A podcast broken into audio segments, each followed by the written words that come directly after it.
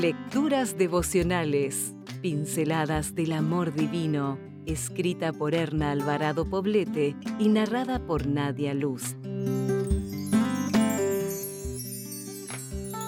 17 de octubre. Mírate con los ojos de Dios. Y vosotros estáis completos en Él, que es la cabeza de todo principado y potestad. Colosenses 2, 10.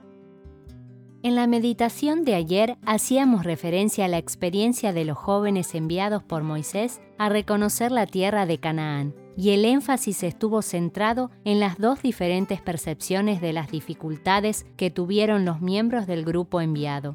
Decíamos que es la confianza en Dios en que vives en su camino y obedeciendo su propósito, lo que nos capacita para tener una visión realista de los desafíos de la vida.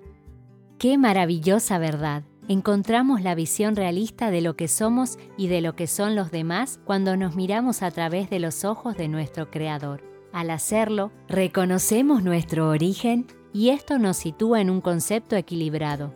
No menospreciamos a otros ni los vemos con desdén e indiferencia, pero tampoco dejamos de ver nuestras capacidades.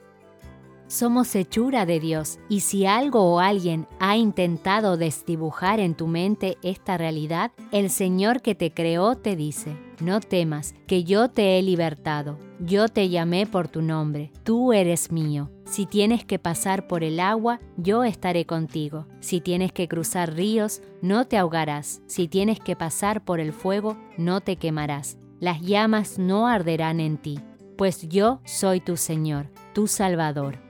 Si aceptamos esta gracia inmerecida, llegamos a ser mujeres completas, pues Dios suple todo lo que nos falta.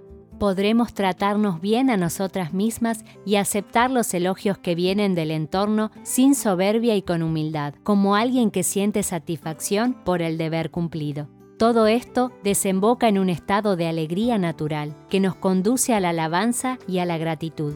Disfrutamos a las personas y el ambiente que nos rodea. También gozamos de nuestras posesiones y las compartimos, porque reconocemos que vienen de la mano de Dios y son bendiciones inmerecidas. Por otro lado, somos capaces de regocijarnos con los triunfos de otros y estamos dispuestas a elogiar y apreciar los éxitos ajenos, que de un modo u otro también pueden ser los nuestros. Hoy, antes de iniciar tu jornada de trabajo, tus labores de rutina o tus quehaceres en el hogar, detente. Toma un minuto y mírate con los ojos de Dios.